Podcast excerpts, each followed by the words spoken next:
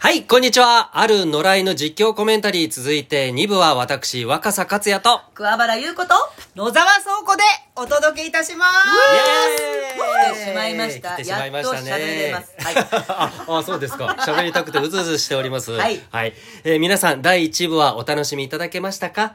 引き続き、第2部を開始します。はいえーまずは、お手元の本編再生用のデバイス画面をご確認いただき、えーこれは何分でしたか ?40、49分00秒はい。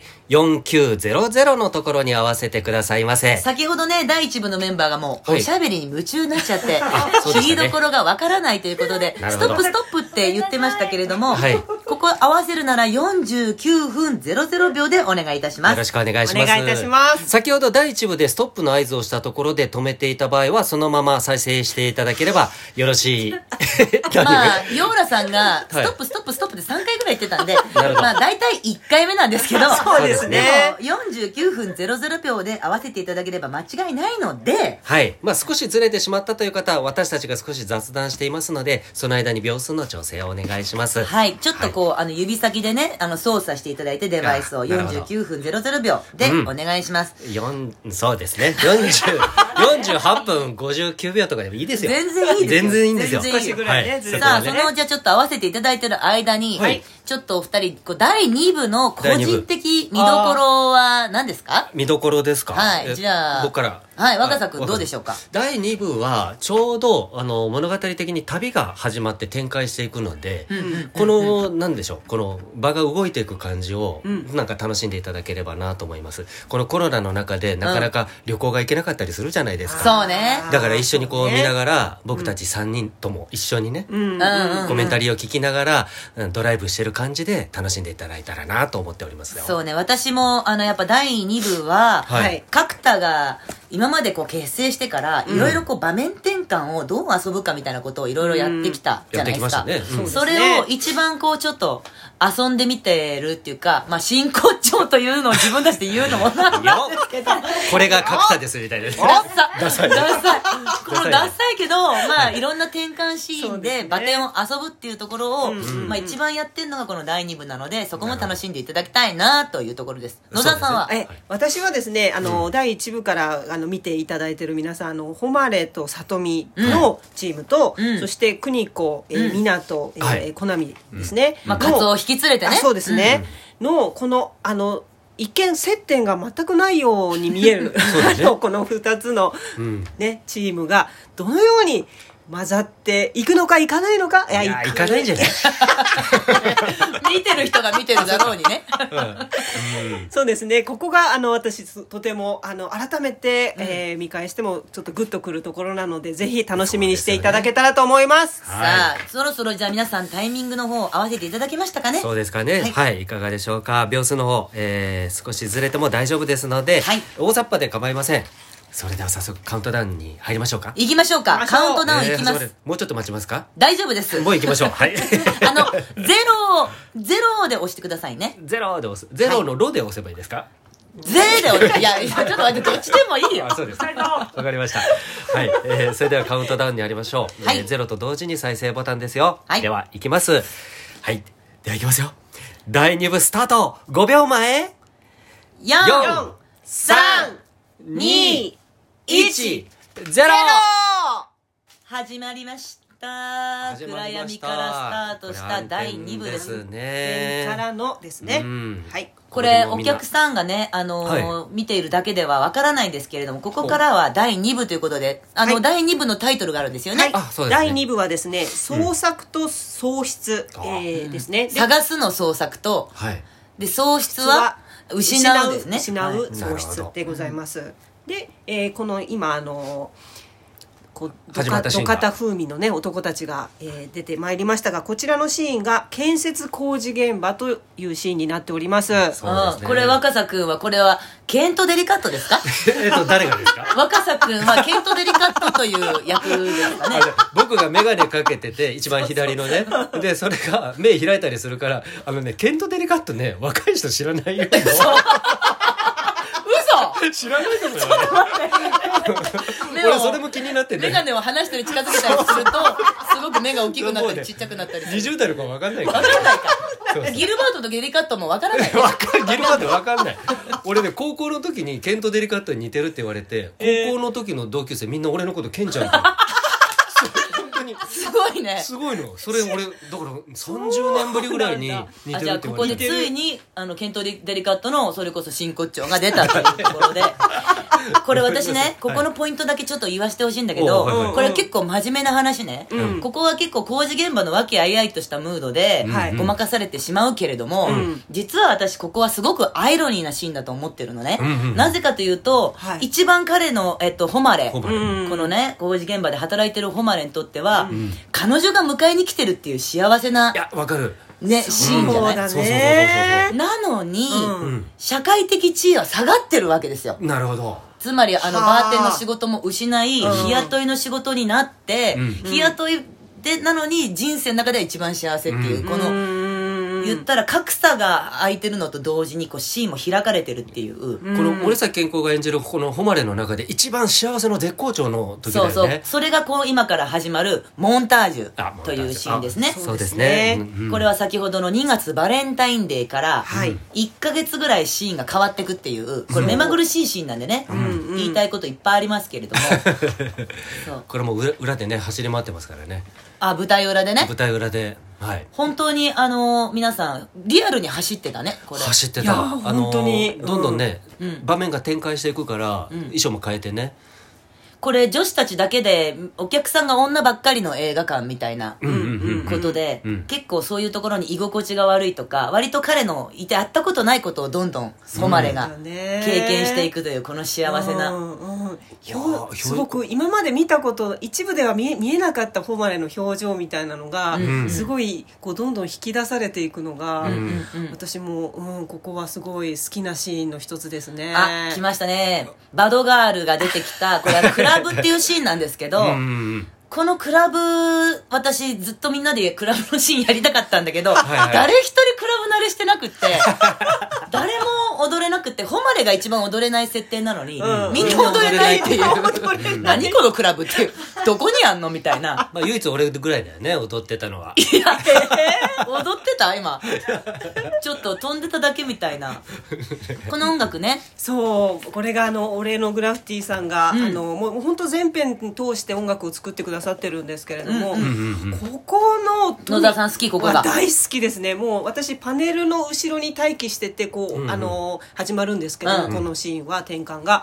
もう本当にあの曲がかかったところでかなりワクワクテンション上がってでこのちょうど今、えーこの誉れの2人部屋になって2人きりのシーンに、うん。こうラブシーンに突入するのかというところの、ちょっと音がこうなんかこうくぐもっていく感じ。そうね、あの、心臓の鼓動に近づいてってるんですよ、これは。そうなんだ、ドッグえー！えちょっとももう一回聞かせて。ちょっと待って、止められない。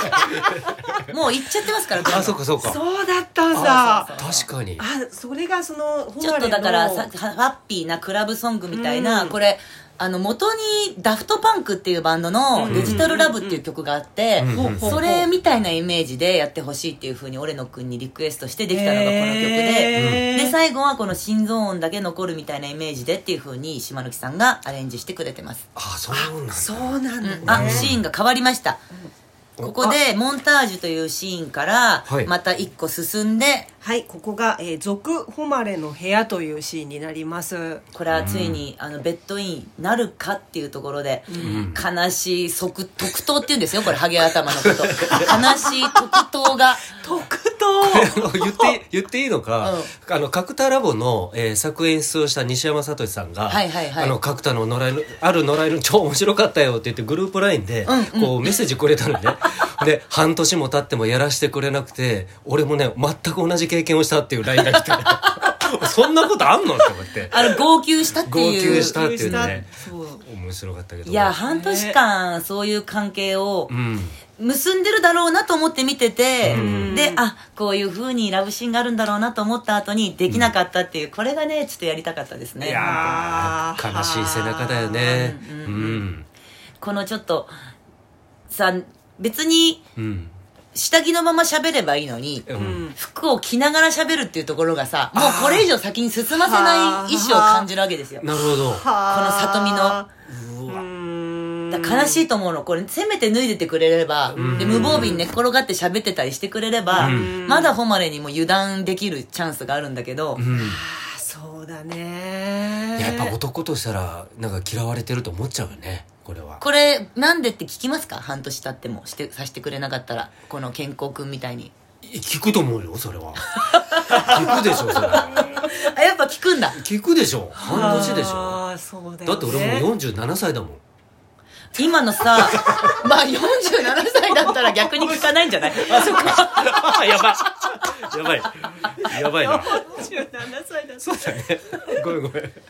このなんかいじけるワンちゃんみたいなさ、んうんうん。ところでもっとこうガバッとこう布団に入ってほしかったんだけど、うん。日を増すごとに森崎くんがイケメンっぽいお布団の入り方してったのが私は今今この映像を見て思いました。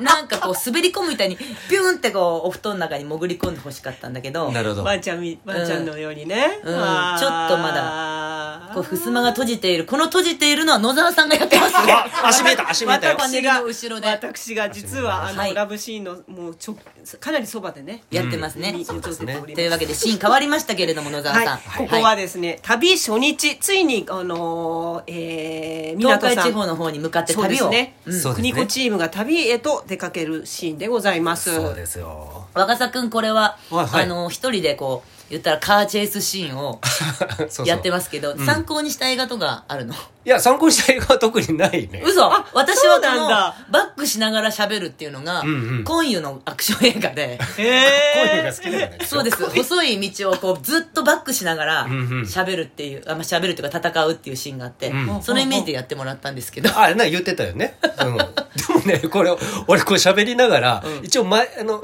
設定上も車を動かしてないんだけど、今あのギアでさ、うん。アクセルこうドライブにしたりバックにしたりするんだけど、うんうん俺の中では正解があって、それを間違えたりしてテンパるのよ。誰も見てる人は分からやばないいけど。バックなのにドライブ入れちゃったとか思って俺んだよ 確かにね2人は車を運転する実際にできる人だからそそう。うそういうのがちゃんとやっぱあるんだね。本番中もあやばいバックするのにドライブに入れて芝居続けてしまってるお客さん誰一人分かんないけどすごく分かるその気持ち。そうそうそう私もここであのエアーでね、うんうん。あの言ったら窓を叩いたりとか、はいはい。これ6回とか決まってるわけですよ。あそうね。SE さんと。あそうだよね、うんうんどんどんどん。島貫さんにこう合わせそうてもらって、ね、そうそうそう2こ回ここね。あ2回二回。これがやっぱりあの共演なわけじゃないですか、うん。音響の島貫さんとも。そうですね。うん。うん、だからここはやっぱり息をみんなで合わそうっていうここからの旅のこの車、うん。これは今息を合わせるのが大変だったシーンだよね。やっぱりまだこの芝居のここからその照当たり前だけども、照明の宮野さんだったり、音響の島根さんももう皆さんそうだけど、一緒にやってるっていう感覚がすごい多いシーンが増えてくるよね。そうちょっとした位置がずれちゃうだけでも、うん。結構雰囲気が変わっちゃったりとか、うんうんそういうところの協力が必要になってきますね。そうだね。コナミくん私のコナミくん コナミって本当にあのゲームのコナミからつけてんだけど うん。名前。そうなんだ。だから楽しいゲームみたいな男っていうか、えー、かわいいなコナミってちょっとこう、なごみキャラでしょ？でなごみ系ゲームがあるコナミっていう。そうなんだそうあのマイティボンジャック。マイティボンジャック？こ好みだっけ違うか違ったかあの、塊魂とかね、その辺のコナミのあれ好へみ違うかまあいいや。子。どうでもいいから、マイティボンジャックが。どっちかは。私はあのあの細村あの実際に演じてるのが細村雄二君で、あの細村君もこうちょっとこうあの体格ががっちり系だけど、名前が細村っていうそのギャップが面白いなっていうのがあ、でかいののにコナミみたいな。そうそうそう。そういうあれかなと思ってたんですけど。これはね、本当やっぱり、コナミが、ん。この旅の案内人になるって私は結構重要だと思ってて、うん。この男の子がいればちょっとこう、なんていうの、場が動くっていうかさ、うん。うんいないとひ悲惨な旅なんですよ、これ。あ、そうかも、本当に。そうだもう、ね湊と邦子はずっと多分喧嘩するあか、ー。兄弟だからそんな喋んないだろうしね。そうそう。で、うん。ワンコの世話もしなきゃいけないしさ、うん。うんだコナミがいるだけですごい充実した旅になるっていう。コナミがいるからこそ、この湊とうん、バラちゃん演じる邦子も喋、喋る機そう会が多くなそうそうそうるっていうか。そうそうそう。ねコナミがいないと喋らないと思うんだよね。あーうんうんこの大笑い。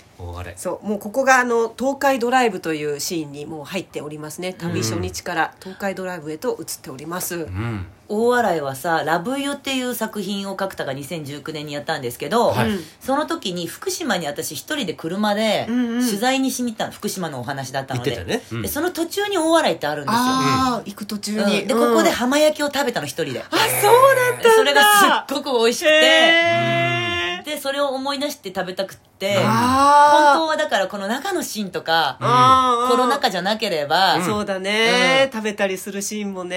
やりたかったね。うん実際にああやって呼び込みとかもやってたの？そのバラちゃんが立ち寄った時は。あいるいる。あのでもああいうこういらっしゃいいらっしゃいまでじゃないけれども空いてるよみたいな感じで。へえ。あ仙台シーンですよ。そう。来ましたうんね来ましたここでちょっとモードがねだいぶ雰囲気も変わりますね。うん仙台の2014年っていう映像をネットで探しててうん。見つけて、うん。その海岸の、うん。見たんですけど本当にやっぱりこうかつて家々が立ち並んでたところがさ、うん。何にもなくなってたりとかうん。して、でもすごく穏やかな海が映ってて、うん。その初めて来た言ったらコナミみたいな人からしたらわからないじゃない、こういうところって、そういうもんなのかなって思って見ちゃうけど、ん。結構その寂しさが忘れられなくってこのシーンを作りました。なんか街の区画とかは見えてくるのに建物が建ってないっていうのがさあそうそうそうそう。以前ここにうちお家があったんだろうなっていうのがさそうそうそうそうそう悲しいんだよね。ううんん。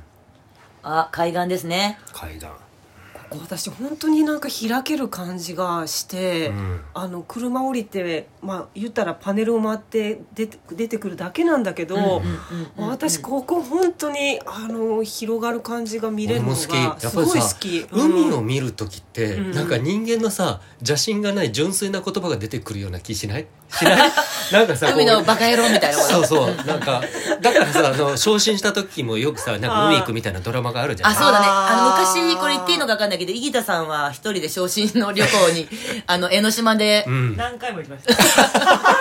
しらすを食べて一人で帰ったみたいなね思い出を聞いた。なんかうまくいかなかってさ人のことをこうけなしたりさなんか憎んだりするんだけど海ってさもうちょっとなんか純粋な気持ちにならない。浄化するみたいな。あそうそうそうそう。うん。だからここで二人が喋ってるシーンっていうのがなんかすごい分かるなっていうね、うん、そうそうわかるなって感じがする。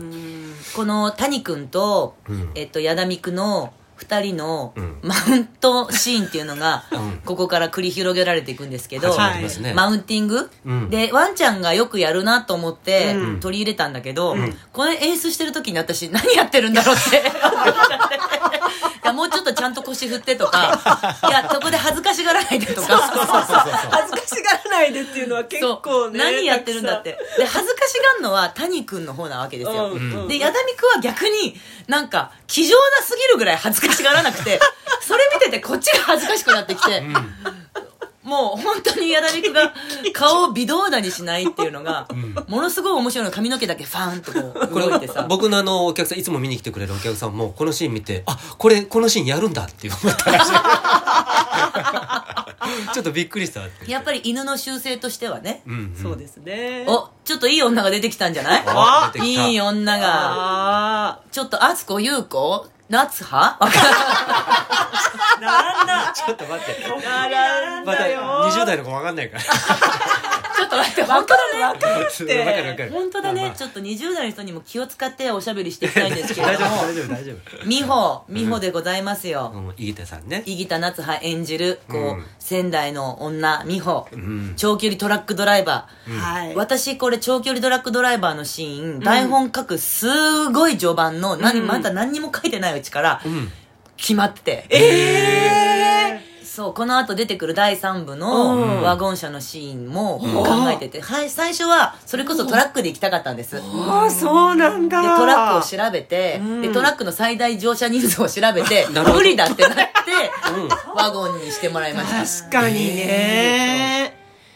だからトラックであそうか荷台に荷台には乗れないから乗るわけにはいかないからね。本当に助手席に一人ぐらいだよね乗れたとしてもね。そうそうそうそうそうそう。はあそうなんだ。へなんかアメリカのさ、うん。あの言ったらこういうロードムービうん。ーとかが結構好きで見てると、うん。やっぱり拾ってくれる人って長距離ドライバーじゃない、えうん。確かに。だからど長距離ドライバーに出会いたいなっていう夢があって、うん。そこで出てきたのがこの美穂さんでございますよ。いや私旅先でこういう出会うっていう、でまたそのさ旅をちょっと一緒にするみたいな出会いってすごい憧れるの、憧れるよね。憧れる。全然憧れないわ。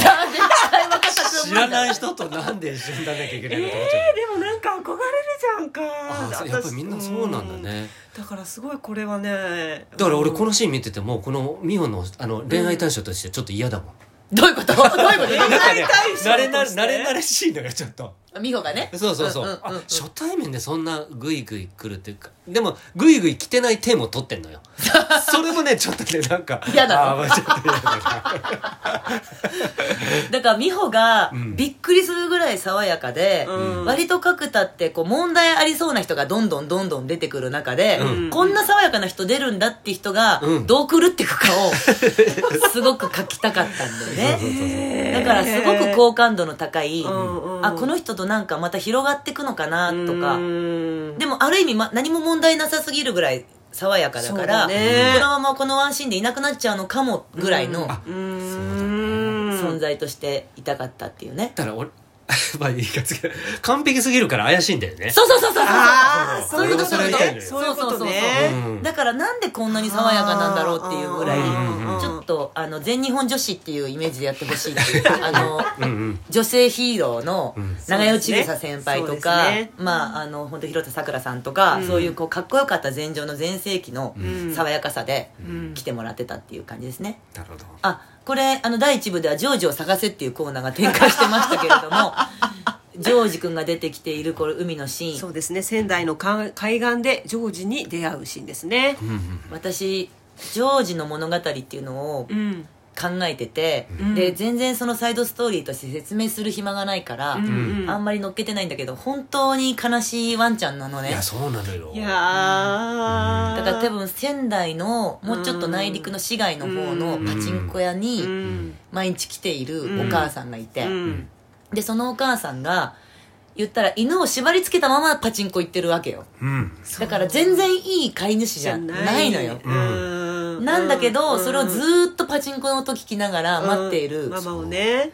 ジョージがいて、うん。で多分この震災の時もやっぱりパチンコにいて、多分おお母さん逃げちゃったかなんかもうしたんだろうね、うん。避難しちゃったか、うん。で待っている間に多分倒壊してきた何かでうん。目や耳を怪我して怪我しちてゃうんだ。それでも待ち続けたっていう話をしはていーるっていうシーンですここは。そうなんだね。なんかこのある野良犬のさ全体の作品の中でさ、結構出会いと別れでさなんか幸せだったり傷ついたりするんだけど、うん。ジョージってなんか全部経験した後の人の話みたいなそうなのうそうなの。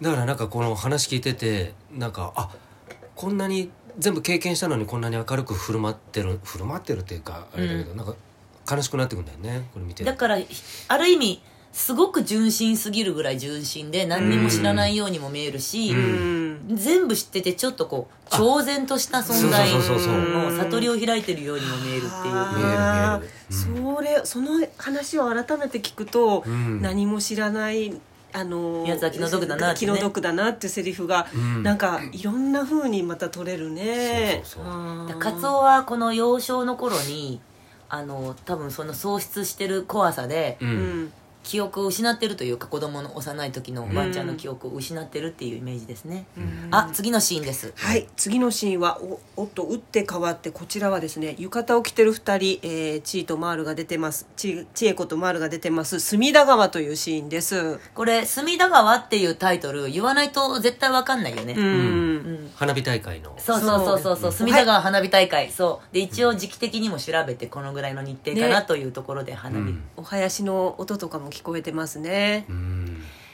ついにここでマサヤと後ろ姿が。これねあの SNS でも誰だって話になってるね。あな嘘でしょ？顔が気になるとかね。あのこのマサヤそう誰なんだっていうね。これ誰ですか？これは僕なんですよ。若狭君が。照れるの？いや今一瞬言っていいのかなと思ったけど、ん。で一回ねほほ しょうもない話。本番中の時にこれ傘で出る時に、幕に傘が引っかかって俺があの顔のまま出ちゃったの。バンって。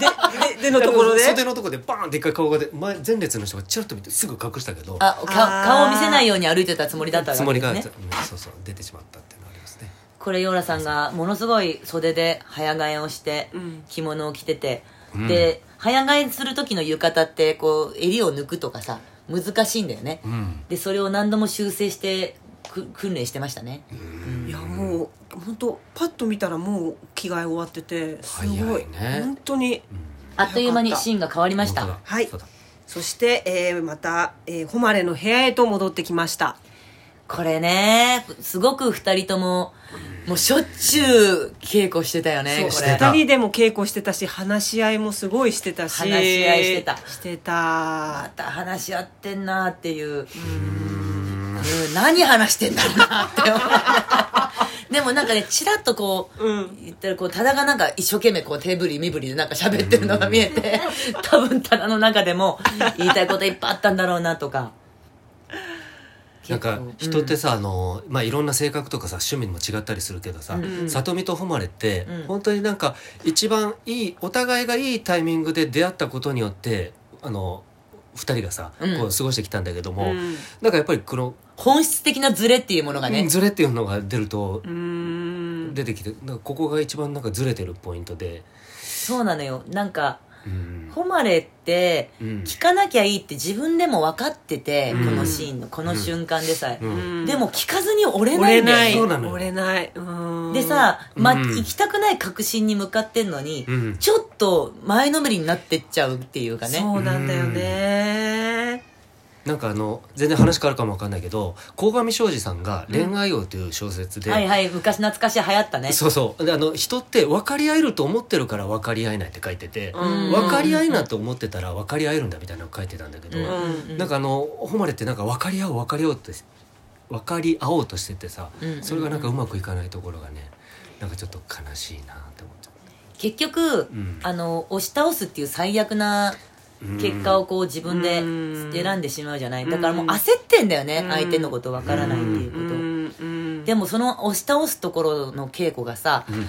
本当になんかもう漫画みたいにつぶらな目で私の方を向いて、演劇1年生みたいなんですけどみたいな、ん。こういうのってどこまでやっていいんですかね？みたいな で「やっていいよ。やっていいよね」とか言ってただに言った。ら「はい何でもしてください」みたいな「はい何でも構いません」とか言ってて。ただがただが。で多田のことを私が結構何度か押し倒して稽古してて、であれのっていう舞台でも多田を押し倒すっていう役がで私が演出したことがあって何度か多田を稽古中に 私が押し倒してて、うん。何度か多田のおっぱいをバッて触って「ごめんいいですか？いいですか?」って私が言って「はい。構いません」アホみたいなアホみたいな。喋り方すんじゃない。多田さんなんかこういうとこ度胸があるからね、ん。あのもう何でも多田やらせますっていう気でうん。いるんですけど実際どうだったのかな？なんかこううん。こういうシーンって息が合わないとすごく腹立ったりしない？相手に。あいやーもうそんな腹立立てる権利がない男はさそんなの。いやなんかさ別に乱暴してされてもいいのよ、うん。息の気持ちが合ってれば、うんでもそっちじゃないとかって思うとさうわー。多分お互いにあったんじゃないかなこの瞬間なんて。なんかこうファスナーがうまく下ろせないとかねいろいろ言って調整しようとはしてたのかな。うんうん本当はこんな清水履かないでほしいぐらいのうん。シーンですけれどもこの清水が出るだけでもちょっと本気度が出るかなみたいな。ね。このなんでやらせねえのっていうさうん。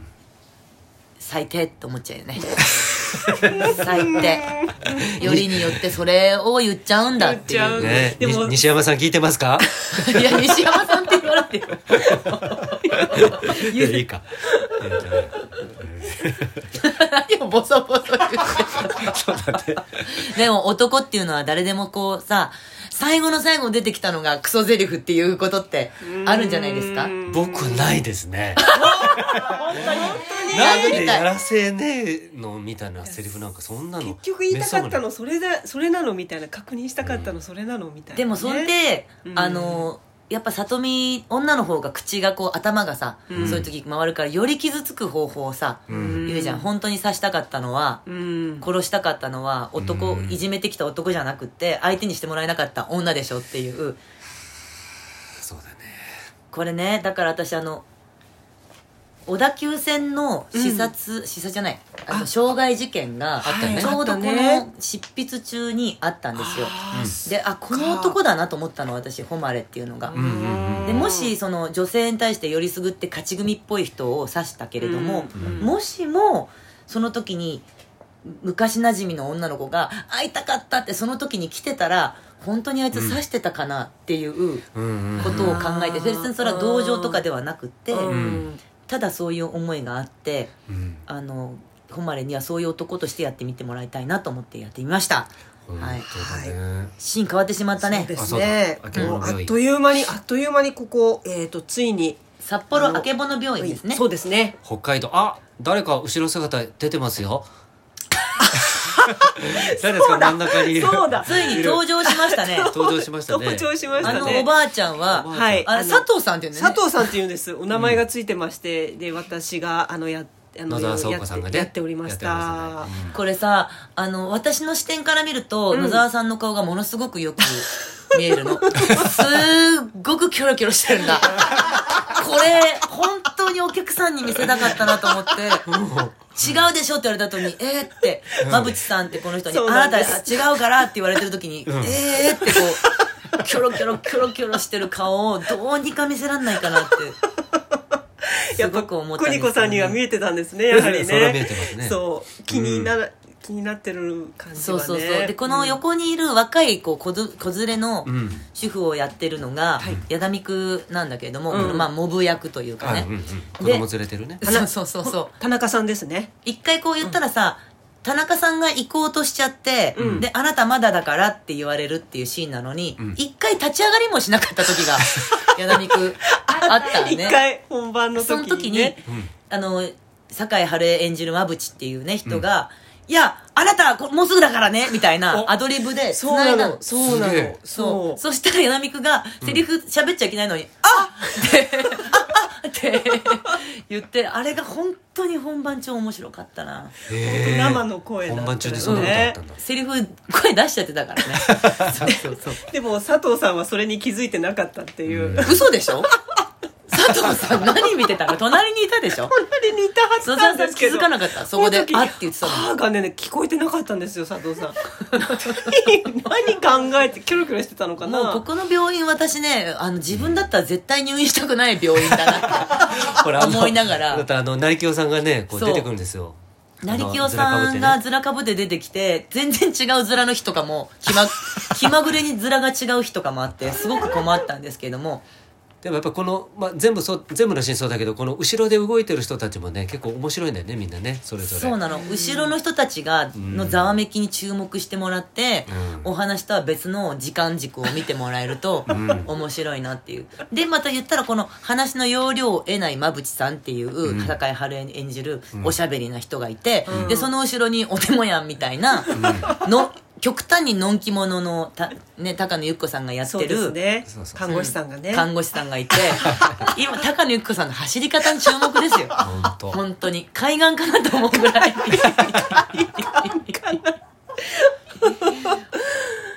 そう札幌。ちょっと札幌シーンっていうのも本当は作りたかったですけどね。うん。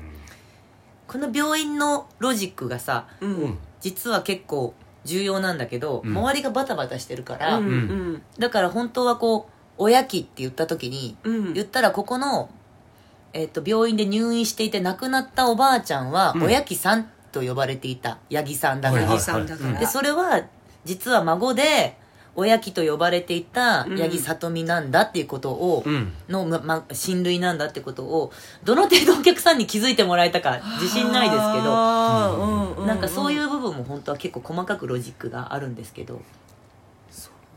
すごい情報が情報がね多いの。すごいすごい。すごく多いの。でこういう人たちが走り回るから。うん。でこの看護師さんとかも最初はもっとおとなしいイメージだったんだけど、うんうんうん。ヨーラさんがあの人数足りないっつって、急遽看護師としてあプラスでプラスでね。追加キャストで出ることになってからドタバタなんだよねここの人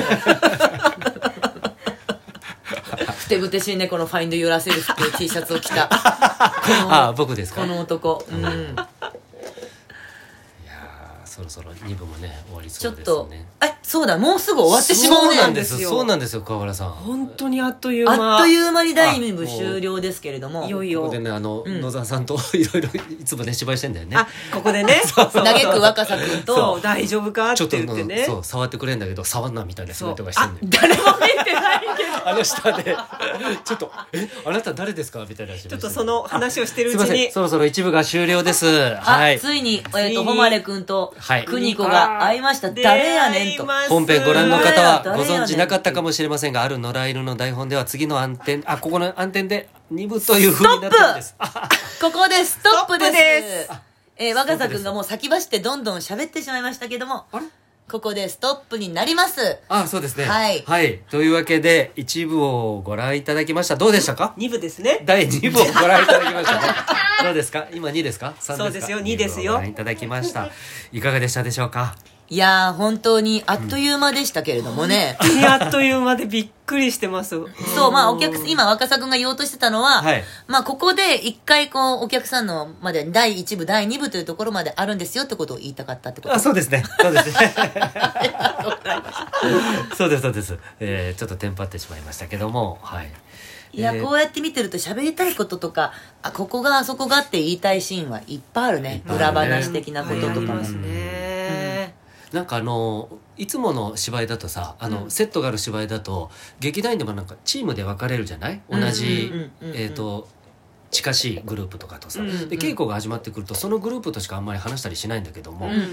今回あの後ろでセット動かしたりみんなで転換したりするから、今回劇団員の公演の中でもさ結構みんなとしゃべ稽古中にしゃべる機会があって、そうだね。ずーっと次のシーンどうしようかっていう相談とか、うん。うんうん常に誰かとしなんかやり取りしないとできないことが多かったかららね。結構みんなとコミュニケーション取れてなんか新人とも俺あんまりさあの大手も俺出てなかったし猫足の。横転っていう角田横転のあのモンキービズの舞台の横転ですね。そうそうそうそうはいはい。で猫走るのツアーも俺参加してなかったこととかもあったから結構今回新人のみんなと一緒にできて楽しかったなと思ったもう新人じゃないんですけどね。そう今同時に思いました私も。もう新人ではごもうざいません。2年ぐらいいますからね言うても。そうですよ。ん。そうですか。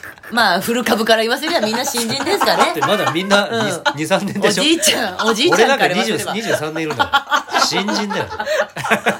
いやそんなおじいちゃんも含めて第3部にねはい。またこのみ皆さんともうちょっとお付き合いいただいてお話ししていきたいと思います。はい、はい。えーまあ、ここでせっかくですので、まあ、お手洗いお食事などもこの間にどうぞ。どうぞ。ということで、うん。まあ、いつ再生していただいても大丈夫です。第3部は第1部のメンバーと合同でお届けします、はい。はい、そそれでは。第3部でお会いいたしましょう。またお会いしましょう。後ほど。後ほど